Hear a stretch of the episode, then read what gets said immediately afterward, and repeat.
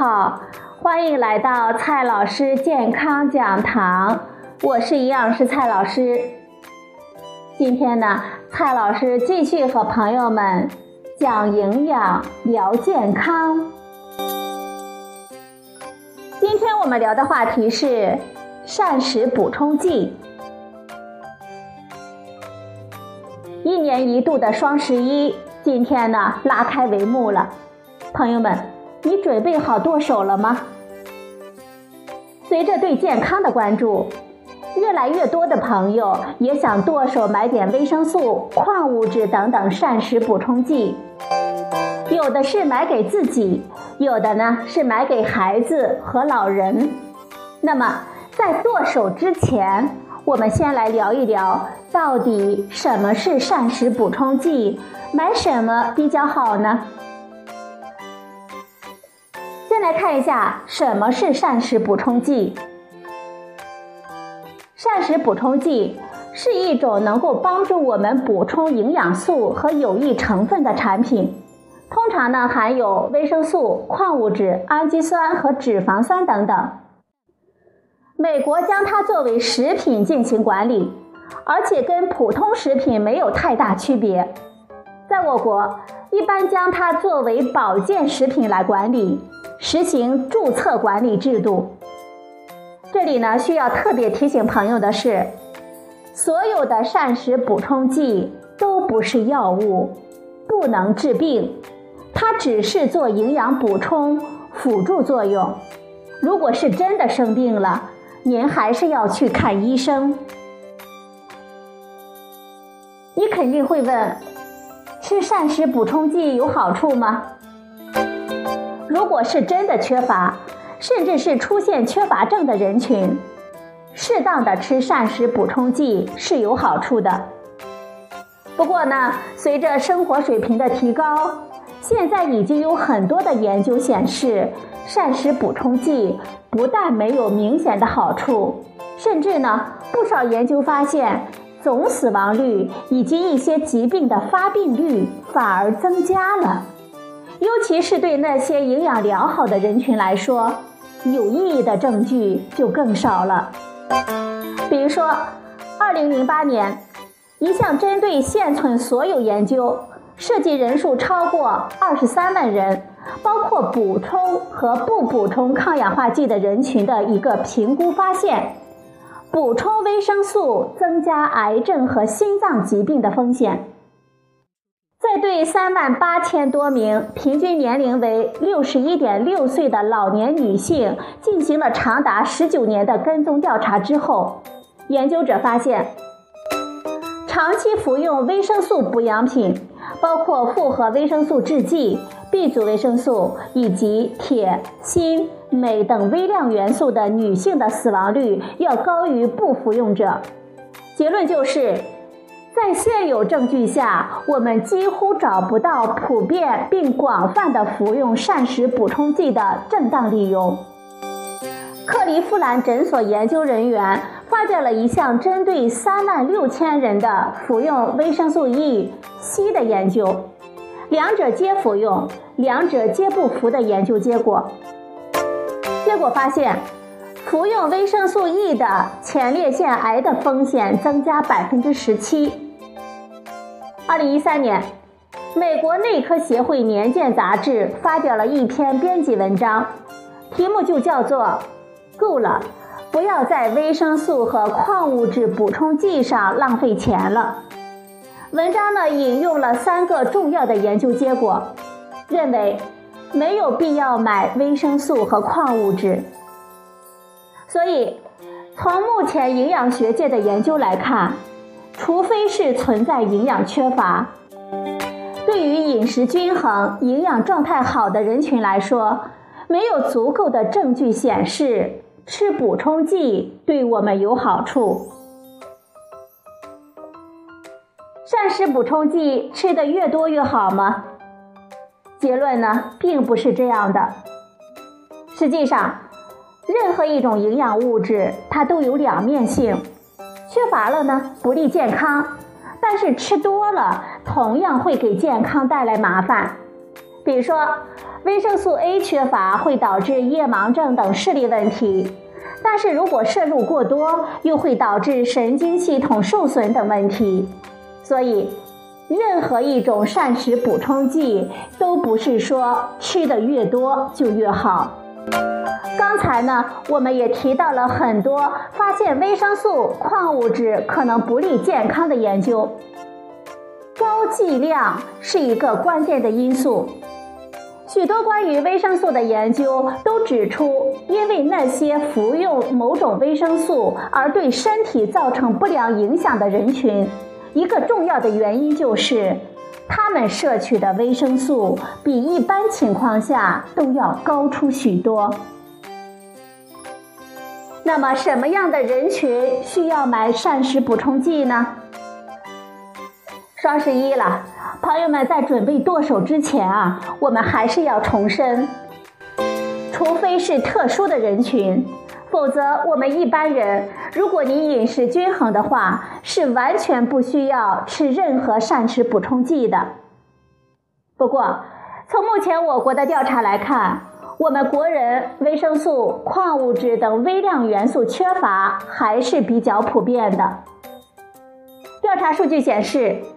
我们的国人通常容易缺乏维生素，包括维生素 C、维生素 B1、维生素 B2、维生素 D、钙、铁、锌等微量营养素、膳食纤维等等。中国居民膳食维生素摄入不足问题普遍存在，至少呢有三分之二的人群存在膳食维生素摄入不足，而且一些特殊人群。比如说，严格素食的人群、新生儿、孕期人群，有一些膳食补充剂，它的有效性呢是有证据的，还是应当及时吃的。比如说，孕妇补充叶酸，对于预防婴幼儿神经管畸形是有好处的，所以呢，适当买一些还是可以的。况且今天双十一。价格呢？如果真的便宜，性价比还是很高的。我们适当的买一点也无妨。关键的问题来了，我们应该补什么？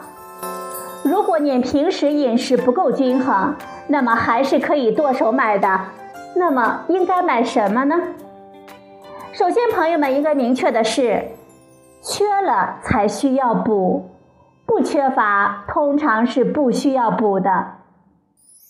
从目前来看，我们容易缺乏维生素 C、维生素 B1、维生素 B2、维生素 D、钙、铁、锌等微量营养素、膳食纤维等等。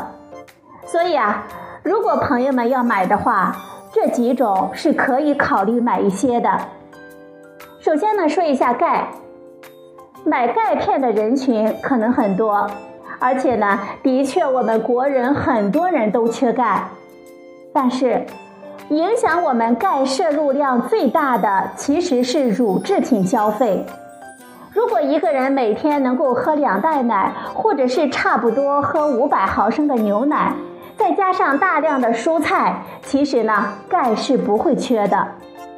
而且，乳制品中的钙的消化吸收率也更好，所以。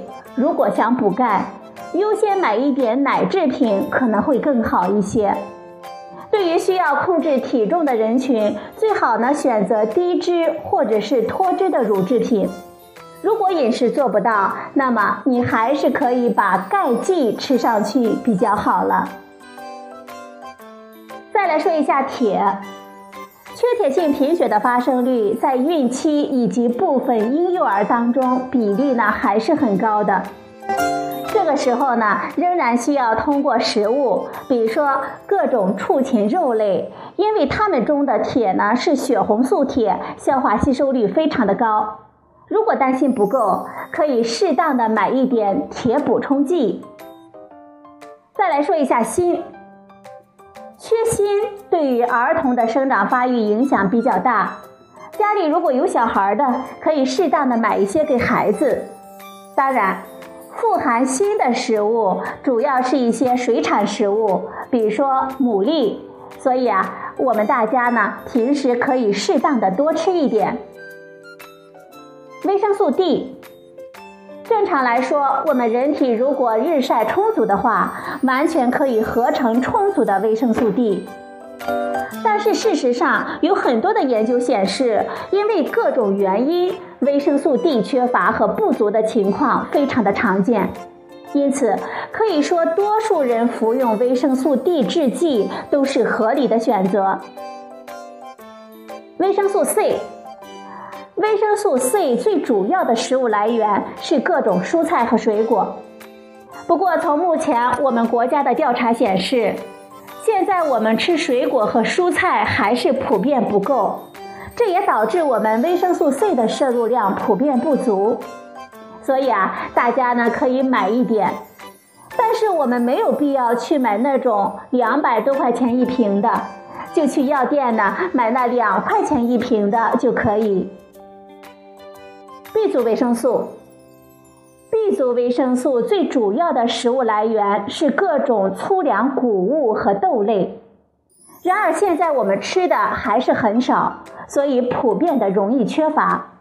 所以啊，大家呢可以买一些作为日常补充，但是呢，那种几百块一瓶的也是完全没有必要的，我们就不要交智商税了。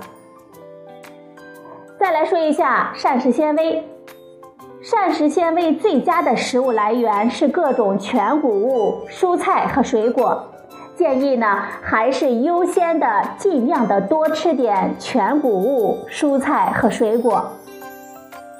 最后呢，我们需要提醒大家的是，膳食补充剂并不是药物，对于疾病改善的有效性是没有充分证据证明的。